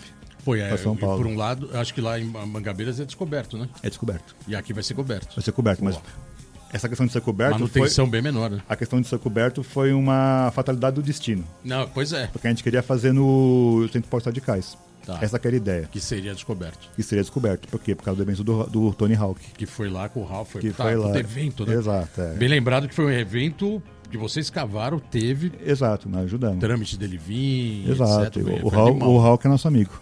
O Hulk é parceiro. É nosso amigo, nosso parceiro. nosso amigo, nosso parceiro de verdade. É. E a outra pista que está engatilhada, que também você falou aí que desde 2014, mas essa história do Ipiranga acho que é mais antiga. A famosa 2008. Pi... 2008. 2008, na verdade. A famosa pista do Parque do Ipiranga que ainda não foi, do, da Independência, que tá também aí quase rolando, né? Sim, é, acho que está nos finalmente. Tá nos finalmente. Já tem o projeto? Na verdade, o que aconteceu? Nós tínhamos um projeto já engatilhado, aí no meio do caminho apareceu um outro projeto. Né? Então teve um problema vai no processo. Uma, vai ter que ter uma adaptação. Estamos trabalhando nisso. Estamos tá. trabalhando Mas nisso. tá, o local já está Sim, já está definido. Tá aquele, definido. aquele local que está definido foi eu que escolhi aquele local boa, que definido. Boa. Que é onde fica ali do lado da ladeira, ali no. Ali na Bom Pastor, na ali Bom Pastor, perto do né? SES, ali, boa. ali no fim. O que acontece? Em 2010, quando eu consegui a primeira aprovação da pista, como o pessoal não queria skate, claro, eu falei, pô, cara skate, eu tava lá enchendo lá, cara skate, não sei o que. E em todas as reuniões, o cara chato era eu, cara. Eu sou o cara mais chato do museu, lá, os caras me odeiam. É... Mesmo trabalhando, trabalhando na administração. Exato, mas para trabalhar na administração foi, foi, foi uma, uma grande história. Para che chegar escola. até lá, exato, uma grande escola também. E aí, como eles não queriam skate, eles pegaram uma área que estava disponível para fazer pista de skate e me deram a pior, pior área para fazer pista de skate possível porque eles sabiam que naquela área não ia ter pista de skate. Cheio de árvore. Cheio, cheio de árvore, cheio de caminho, assim, o relevo, o pior relevo cheio possível. De árvore é complicado. Aí eu fui lá e estudei o relevo do museu, estudei, fiquei lá, meu, tipo, três meses estudando o relevo do museu, aí eu consegui enfiar uma pista de skate naquele lugar. Boa. Até lembro que eu fiz uma, eu fiz uma, o primeiro projeto, tinha uma réplica do Ruba Hideout. Tá. Eu fiz igualzinho uma réplica do Ruba Hideout, porque cabia certinho uma réplica do Ruba Hideout ah. no, no primeiro projeto e foi aprovado. Aí depois deu problema na obra geral, aí acabou sendo embargada tudo. Aí com o tempo, passando os anos, eu trabalhando com a Secretaria do Verde também, aí o Jorge começou a apoiar também essa ideia, o Jorge me, me, me ajudou bastante. Aí eu consegui aprovar essa área, uma área mais plana. Boa. Porque qual é, qual que é a ideia? Como eu sempre trabalhei essa questão do monumento, do street, sempre tinha aquela questão, ah, vocês estão quebrando. Ah, vocês estão destruindo. Ah, não sei o quê. Ah, não pode. Ah, isso. Ah, aquilo. Ah, não sei o ah, quê. sempre vão botar restrição. Sempre né? assim. Aí eu falava assim, legal. Você quer que a gente, que a gente para de andar de skate aqui? A gente vai andar de skate aonde? E fala. Uhum. Você quer que na rua pra ser atropelado? Exatamente, tem que ter opção. É, o que quer que eu faço? Pô, vou pra onde? Assim, faz o seguinte, ó. Eu tô aqui desde 93. Eu, o Pona, o Noel, que, são, que é a galera do museu lá que luta pela pista há muito tempo, pedindo uma pista de skate. Faz o seguinte, faz uma pista de skate boa, legal, que a galera curte, que a galera tá afim de andar, uma pista de skate de qualidade de verdade, você vai ver que muita gente que anda de skate no monumento vai querer andar nessa pista. Vai ficar lá, lógico. Por quê? Porque andar no monumento é legal, é muito louco. Eu adoro andar no monumento. Eu andei tipo, a minha vida inteira lá. Uhum. Só que assim, tem muita gente passando, tem criancinha, tem a velhinha. semana fica lotado. Tem um conflito. Uhum. Não é legal andar de skate sim. Andar de skate lá é legal sim, é legal. Só que assim, não é tão prazeroso por quê? Porque assim, tem a galera no meio lá que também tá, tá curtindo o parque. E tem que respeitar, né? E lá, tem, tem que jeito. respeitar, não tem o que fazer. Falei, então, se eu tiver uma pista legal, uma pista muito, muito boa, de altíssima qualidade, tenha certeza que parte dessa galera aqui do monumento vai nessa pista, porque eles vão querer nessa pista. Tem que, fazer, tem que ser uma pista que os moleques vêm na televisão, que eles veem na gringa, tem que ser uma pista de altíssima qualidade. Então, essa que é a pista que nós trabalhamos. Para ser uma pista de altíssima qualidade para os moleques sair do monumento um pouquinho e ir para a pista. Porque assim, pô, vai ser uma, uma pista que eles vêem no Street League, vão ver no Parque Independência. Essa, o... Colocando um pouco essa questão de Olimpíada, popularidade, fadinhas, etc., isso hoje tem ajudado a, a, pleitear melhor e conseguir, muito, e muito, conseguir com mais muito. facilidade, né? É, é muito, é fácil. Por exemplo, mais menos difícil do que antigamente. Sim. Agora, um argumento que a gente faz vou, muito. Vou brindar aqui a, a, as histórias das Aí. pistas, porque o Tadeu trouxe a cerveja de Oslo da Noruega. Noruega? Noruega. Noruega, cervejinha. Que vem até com um teor de fruta. A gente vai abrir aqui hoje para comemorar essas pistas e essas, essas novas conquistas do skate no poder público, que sempre é interessante, né? A gente nunca teve, né? E um abridor de skate. Obrigado. Obrigado. Espero que a gente não fique bêbado, bêbado aqui até o final, né? Ok. então, aí que tava falando. Aí a questão, a questão da, da, das pistas, né? Aí... Tava falando, agora nem bebeu ainda, agora você vai beber, é. agora pode esquecer. Aí, aí, Agora pode, pode, pode ficar com esse copo. Beleza. Esse aqui não tem problema. E agora, agora o programa foi interrompido para uma cervejinha de leve. Cheers. Cheers. Não, homenagear e brindar né, essa conquista, porque realmente é. Muito, até dando um parênteses, a política é, hoje ela está, né, um, um, assim, colocar, vamos colocar que ela está numa, numa discussão muito forte, né, no Brasil inteiro, São Paulo principalmente, é, muita polarização, né, como estão colocando por causa de partidos e, e etc. Nessa discussão nem precisa entrar muito nesse mérito. É, mas por outro lado, o skate a política muito no passado, muito distante, ela não, ela não interagia. Assim, skatista era skatista, até era punk, então não queria nem saber, era anarquista, não queria saber de política. É, era uma política contra, né? Uh, de uns anos para cá, por vários motivos, o skate integrou um pouco mais com a política. É, Pode-se dizer que tanto a política está vindo com bons olhos o skate, como vice-versa. Acho que o skate também abriu muito mais a visão para encarar a política mais de frente, encarar de uma maneira mais, vamos dizer, mais séria, né? E não aquela coisa só de falar meter o pau por meter o pau, falar, ah, política é tudo igual. Blá, blá. O skate também teve essa, essa consciência, você acha que nos últimos anos melhorou muito isso? Porque você trabalha efetivamente direto com os exato, dois lados. Né? Exato. O lado poder público e o lado, por ser skatista, com o skatista. Olha, eu acho que mudou um pouco essa visão através de resultados. Tá? Através, so, so good. através de você entregar o que as pessoas precisam. Uhum. Então você realmente o skate por natureza ele é contra o sistema, cara. Eu já fui contra o sistema. Eu já fui um cara que só falava mal, só xingava, odeio política, não sei o que, não sei o que. Eu sempre fui o cara, sempre fui esse cara. Então eu entendo muito a galera que, que é desse lado também, porque eu já fui. Só que com a questão do museu, eu entendi que eu ficar só do meu lado lá, falando mal, xingando, tá tudo ruim, tá tudo errado, não sei o que, não sei o que, eu não construí nada tendo essa, essa atitude. Aí eu fui lá e baixei a bola, falei, pô, como é que eu posso construir? O que eu posso fazer para ajudar, né? E eu acho que a política mostrando um lado positivo que ela tem, que é o lado de construir coisas para as pessoas, eu acho que vai, vai, mudar um pouco essa visão. Porque a pessoa fala assim, ah, pô, política no Brasil, política é ruim. Não, cara, política tem no mundo inteiro.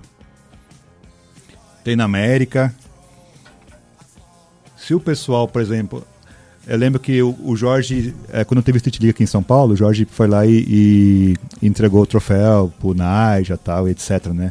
Aí teve muito cara entrando assim, ó, oh, pô, o skate tá uma merda, porque tem até político entregando um troféu pra não sei o quê. Eu falei, meu, na gringa é a mesma coisa, cara. Os caras lá na gringa, lá na, na Califórnia, lá no, vai ter uma etapa lá do Street League lá em Seattle, as autoridades de Seattle, que vão estar presentes, são políticos. As autoridades governamentais são políticas. Então, o cara que vai entregar um troféu lá vai ser também um político lá de Seattle. Não, Tony Hawk, com certeza, com a fundação dele, tem que passar por um processo político muito grande para conquistar o que ele conquista, né? É que, é que todo mundo, ninguém vê, né? Não é, é, né? é, que, é que assim, a, as pessoas não entendem que a, não tem como dividir o poder público e a política, não são coisas separadas, são coisas que são, estão sempre juntos, uhum. em qualquer lugar do mundo. Em abril, eu estava na Noruega, trabalhando num evento, até junto com meu amigo aqui da Oslo, e teve um cara lá que trabalha com política também, dentro do evento. Porque ele faz o contato com o poder público para poder, para ele poder conseguir ajuda do poder público. Sim. Se ele não conversar com o poder público, ele não vai conseguir fazer o evento.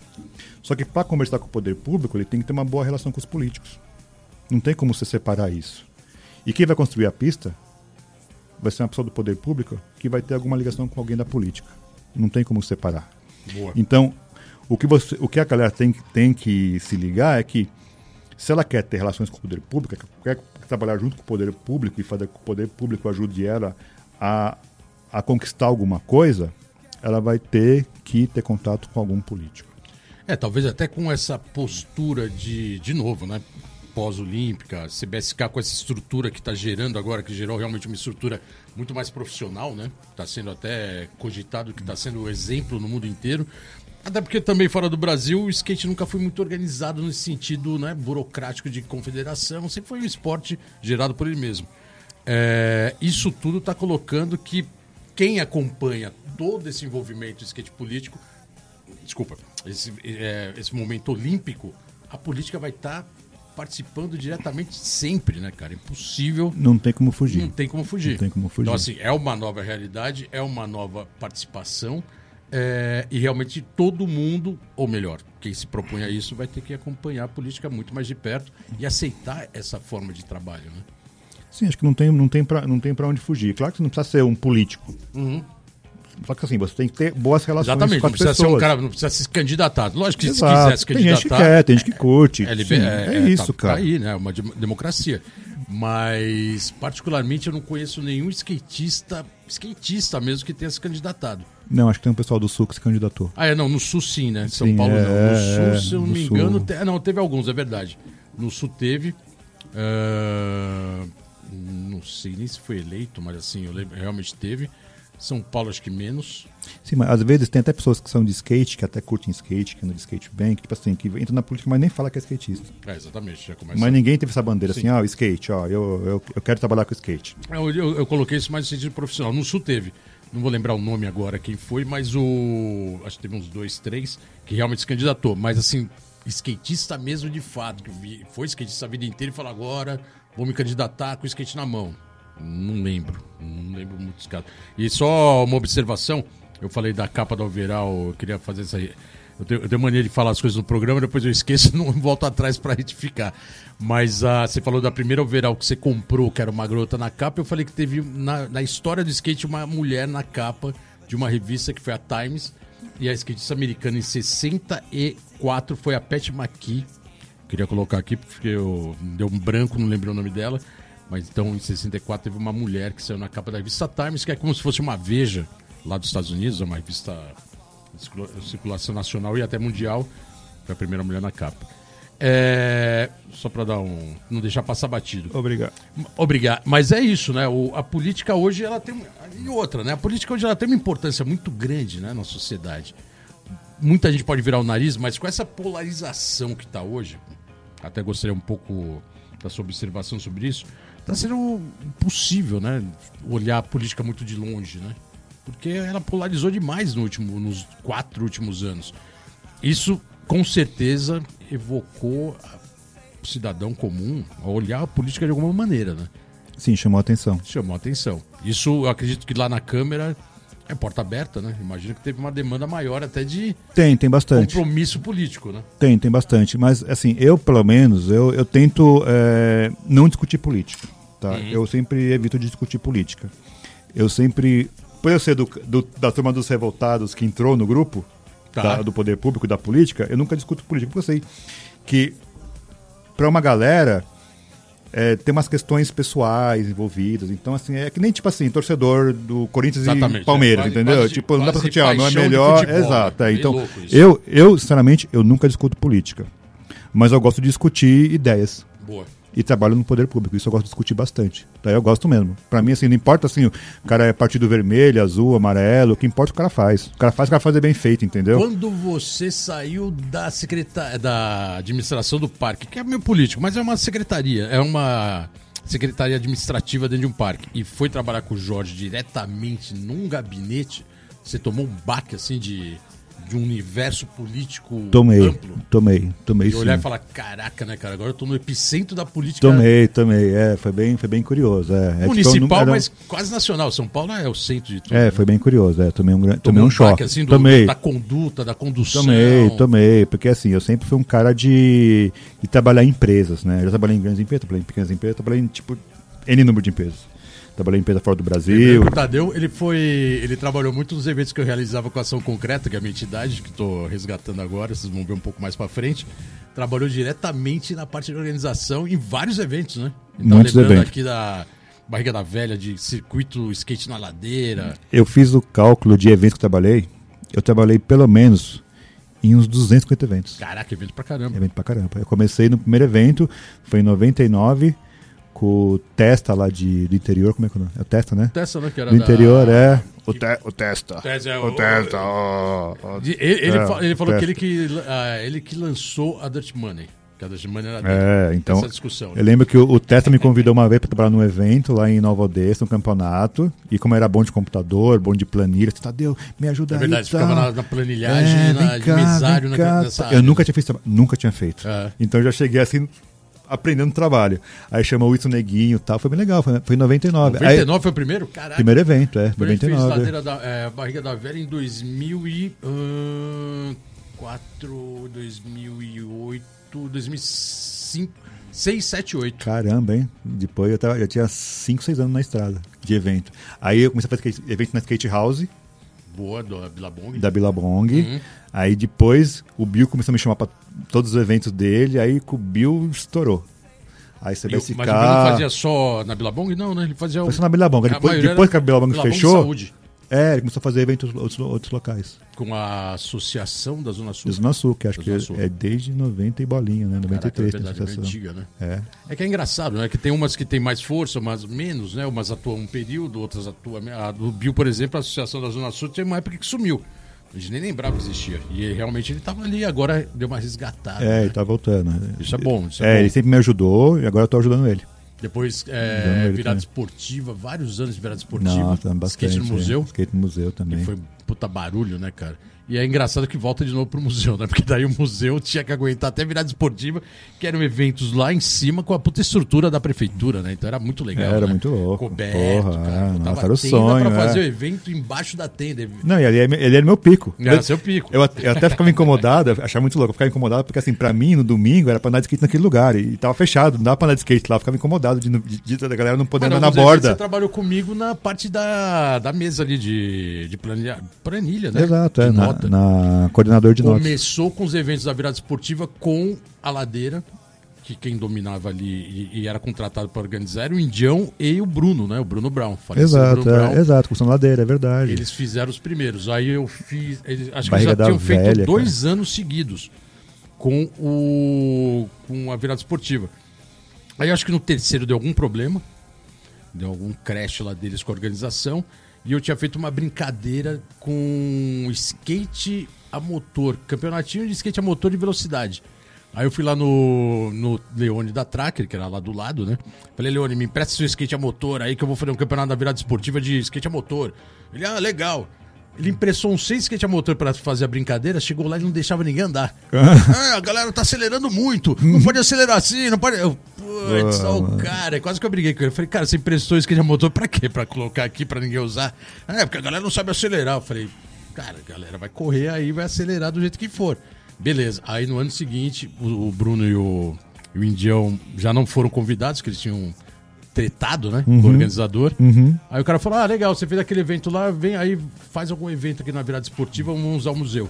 Aí eu criei o skate no museu, que durou três anos, né? Com aquele formato de high jump, olho à Isso, é distância. um formato bem legal, bem. Game of Skate, pô, durou Exato, três anos. é. Foi, foi uma brincadeira engraçada que era juntar a galera old school, só que é melhor.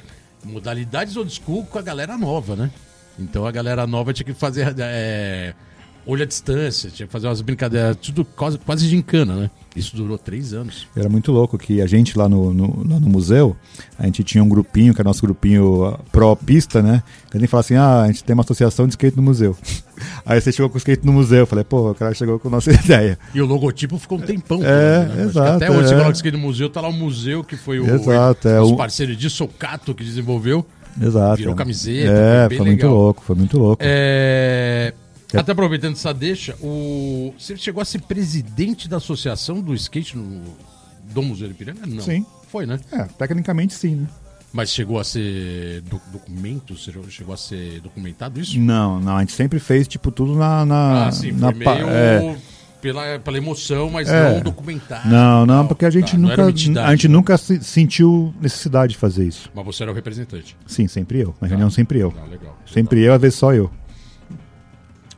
É, o programa parece estar voando, daqui a pouco ele vai acabar aí. E tem um ponto que eu queria colocar aqui, que é uma outra. A gente. Legal que a gente conseguiu colocar política um pouco nessa história toda. É, mas tem um lado seu que é bem interessante que você, por outro lado, começou a desbravar um outro terreno fora do Brasil de skate, que foi o skate na Rússia, através do Museu de Skate. Que por acaso esse museu de skate chegou a vir pro Brasil em 2018.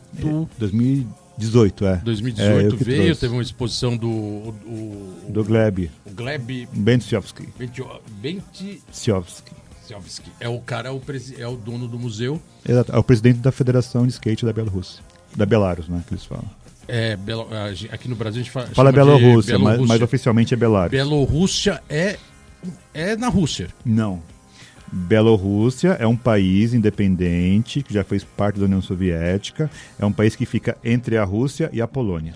E você chegou. Embaixo da Estônia, Lituânia, É, etc. ele fica do lado da Polônia. Fica ali, né? em- é, lá da Polônia, embaixo da Estônia, Lituânia. E a Ucrânia tá onde nessa brincadeira? Embaixo da, de Belarus. Ih, tá do lado ali. onde lado. tá rolando todo o conflito É, lá da guerra É, eu, atual. eu tava lá, eu tava lá esse ano. Você foi pra lá esse ano. Só que não, é, é, quantos anos que você tem ido direto pra. especificamente até pra acompanhar esse trabalho, né? Do, do pessoal do Museu desde dois- Skate da Rússia. Então, na verdade, tudo começou que eu comecei aí.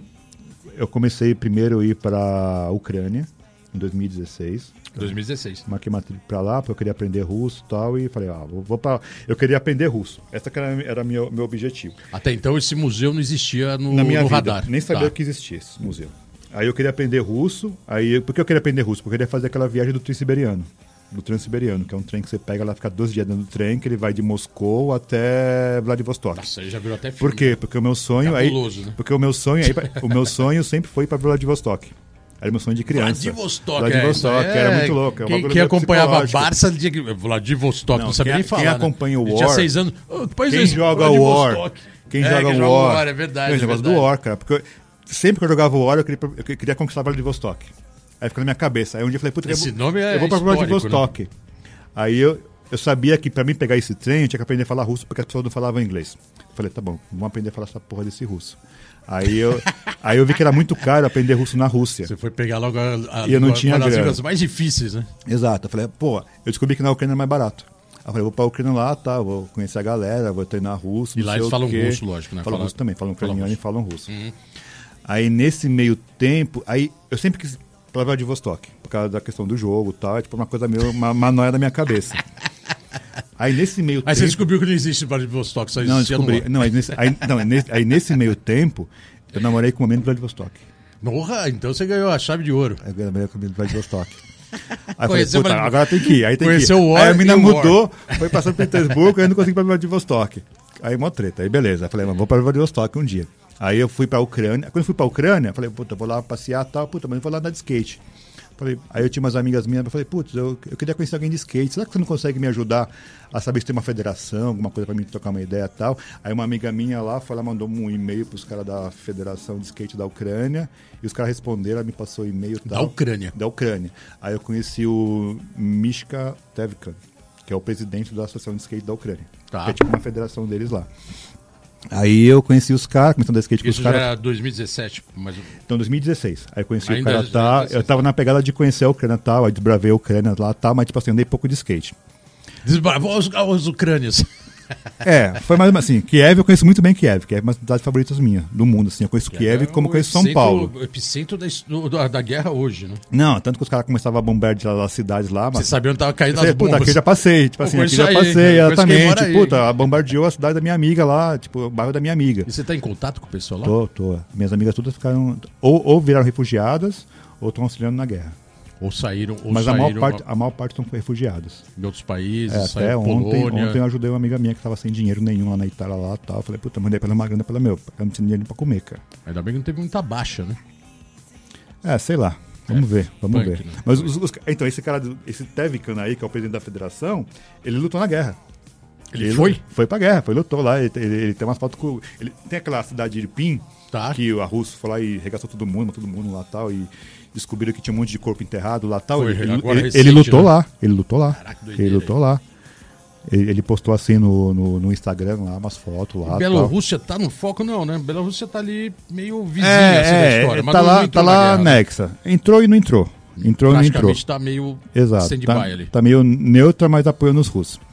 Então, Eu vi que esse museu tá, tá circulando, né? Eles tá, tá indo pra Rússia. né? Era pra mim estar lá. Ele tem um evento agora, eu não eu resolvi não ir por causa da questão da guerra. E pra você isso virou uma, vamos dizer que uma, uma visita anual. praticamente todo ano você tá vendo Cara, em 2016, 2017 eu tava indo 3, 4 vezes por ano. Caraca, tava boa a rota Eu tava indo direto. Tava é, tipo eu uma tava- conexão, tipo uma... É, eu tava indo direto e comecei a namorar com uma mina lá. Ficou local, né? É, fiquei local, local total. Louco, Aí em você fez 2017. outro- outro- você saiu da conexão América e foi pra Rússia. Exato. Aí em 2017, eu mandei uma mensagem pro, pro Mishka pra falar assim, pô, cara, eu queria trabalhar num evento. Vamos fazer um evento junto? Ele, ah, vai ter um evento tal, um evento na praia, eu tava, o Z Games. Aí eu, fui traba- eu trabalhei no Z Games com ele. Aí eu trabalhei em outro evento que teve lá na, em Odessa. O Z Games também foi em Odessa. E eu ajudei eles a organizarem o primeiro, a primeiro campeonato brasileiro. Brasileiro, não, primeiro campeonato ucraniano de skate. Caraca, irado. Eu ajudei os caras a organizar, foi muito louco. A gente fez uma rota de Kiev pra Odessa de carro, tipo no Uber. Aí no, no meio do caminho, a gente organizou o campeonato, cara. E, e o, e o, o- o seu desenrolar com a língua russa tá, tá na boa? Dá, não, dá não, não, cara, eu esqueci tudo. Aí depois que eu descobri como eu conseguia falar inglês com a galera, aí já era. Ah, isso começou a falar aí mais só falo com a inglês. galera em inglês. É. Mas Mas dá- no dá- começo eu, eu falava um pouquinho de russo. Mas se a galera fala, fala em russo, eu entendo. Tá. Aí nesse evento de 2017, que eu trabalhei com o Mishka, eu conheci o Gleb. O Gleb me chamou para trabalhar no evento do Dia do Brasil na, em Minsk, na Bielorrússia. Aí eu fui para lá, conheci o museu, fiquei amigo do Gleb, aí comecei direto para fazer os Legal, né? eventos O cara na, tem um museu ali, na um- Bielorrússia. não é muito grande, mas ele consegue contar uma história. Até porque tem uma história do skate da Rússia, que você colocou isso, que é os skates antigos, mesmo com uma Rússia fechada, os fabricantes de panela e etc, de, da parte siderúrgica, eles foram obrigados a fazer. Foi isso? Parece, né? Que Sim, foram mas aí- obrigados a mas- fazer skate lá nos anos 70, Sim, 60. mas aí eu preciso fazer uma correção histórica. Ah, não, isso é bom. O que acontece? Não é, não é o Museu de Skate da Rússia, é o Museu de Skate Soviético. Tá. Porque a União Soviética eram países conglomerados Uhum. sob o comunismo. Aí era Rússia, Ucrânia, Bielorrússia, Estônia, Letônia, um pouco da, da, da Polônia tal, e outros países. Então esse museu do Gleb era somente skates que eram fabricados na União Soviética. Nessa época da cortina de ferro tal. Que foram os, os skates que ele trouxe pra cá na Exato. exposição no MIS, né? Foi Exato. legal, né? Aí Então, os acontece. skates da Rússia, né? Era muito louco, essa história do Gleb é muito louca desse museu. Porque o- no começo, a galera da União Soviética queria andar de skate, porque elas, viam, elas iam para fora do, da União Soviética, viam skate, queriam consumir o skate dentro da União Soviética. Uhum. E o governo era contra. Por quê? Porque era uma, era uma, Uma porta pra uma América. cultura americana. Uma por- Exatamente. tudo contra a América. Eles tentaram proibir, tentaram proibir, tentaram proibir. Várias tentativas de proibição. Aí quando os caras viram que não conseguiam proibir... Era o Jânio Quadros. Eles, eles, in- eles inseriram a cultura de skate. Falaram assim, ah, tá bom, vamos, vamos começar a produzir skate. Só que como não tinha fábrica de skate, eles, eles deram uma ordem para as fábricas de armamentos começarem a fabricar skates. Então, o que aconteceu? Tinha uma marca de skate no Uzbequistão que era fabricada por uma fábrica de míssil. Então, Caraca, o cara da fábrica de míssil, ele foi obrigado a fabricar um skate. Louco, hein? Aí lá na. Ainda bem que o skate não vê com umas bombas junto, né? Exato. Acoplada. Aí na Armênia. Pô, fui dar um grade ali explodiu. Então, aí na Armênia, que é a parte mais legal, aí na Armênia, o cara que fazia tipo os carros blindados da guerra também foram obrigados a fazer skate. Aí na Ucrânia, o cara que fazia um outro tipo de armamento, uma bomba lá, também foi obrigado a fazer. Aí cada skate era uma adaptação de um conceito americano que uma fábrica de armamento construiu. Então cada skate era uma coisa completamente diferente, completamente único. Os caras não sabiam fazer eixo, não sabiam fazer Fazia no esti- meio no, no chutômetro. Sair skate sem rolamento, era um bagulho muito louco. Com teio, sem teio, teio levantado, teio reto. É, então cada skate é um dois- skate completamente com diferente. dois andares. É, Cara, é muito louco a história da Rússia. O. Tadeu, é é impressionante. O programa tem um minuto e meio para acabar. É, Acho que deu para dar uma geral aqui, principalmente na parte da história do, do Ipiranga, que é, que é a sua área, né? Seu reduto, acho que é interessante isso. Até porque a gente trouxe vários skatistas aqui. Acho que o Novellini foi o que mais falou um pouco do, do Ipiranga, porque ele é vizinho ali, mas a geração mais recente. né? Novelino era meu amigo, tipo, antes do, do skate, É, cara. então, era muito engraçado louco, isso. é, Ele contou louco a isso. história aqui.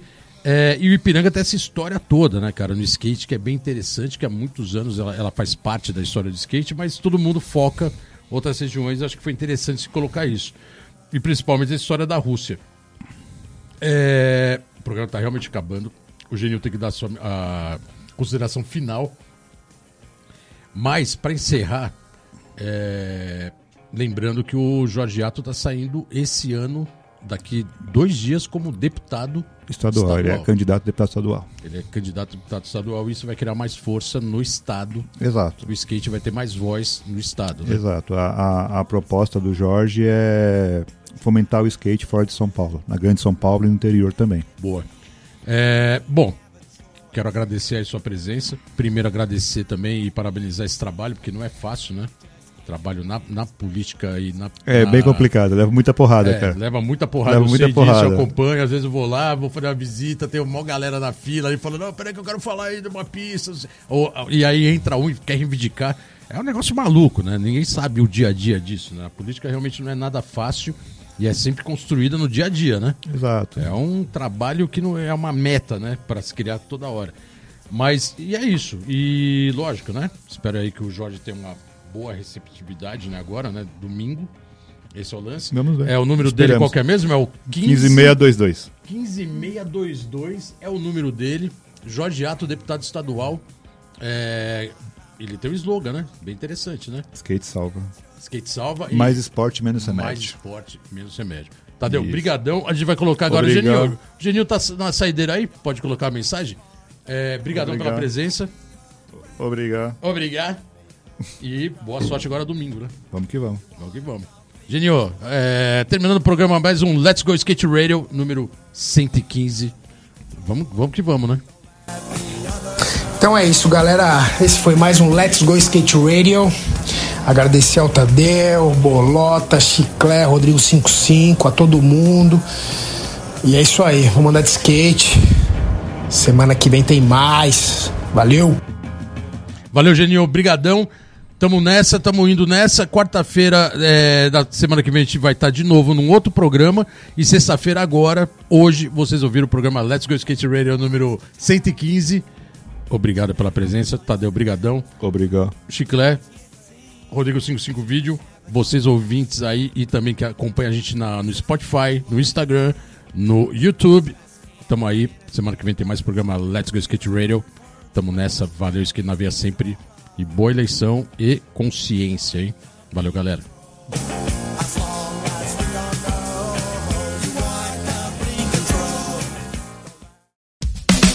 Você ouviu pela Antena Zero Let's Go Skate Radio. Produção e apresentação: Fábio Bolota e Geninho Amaral.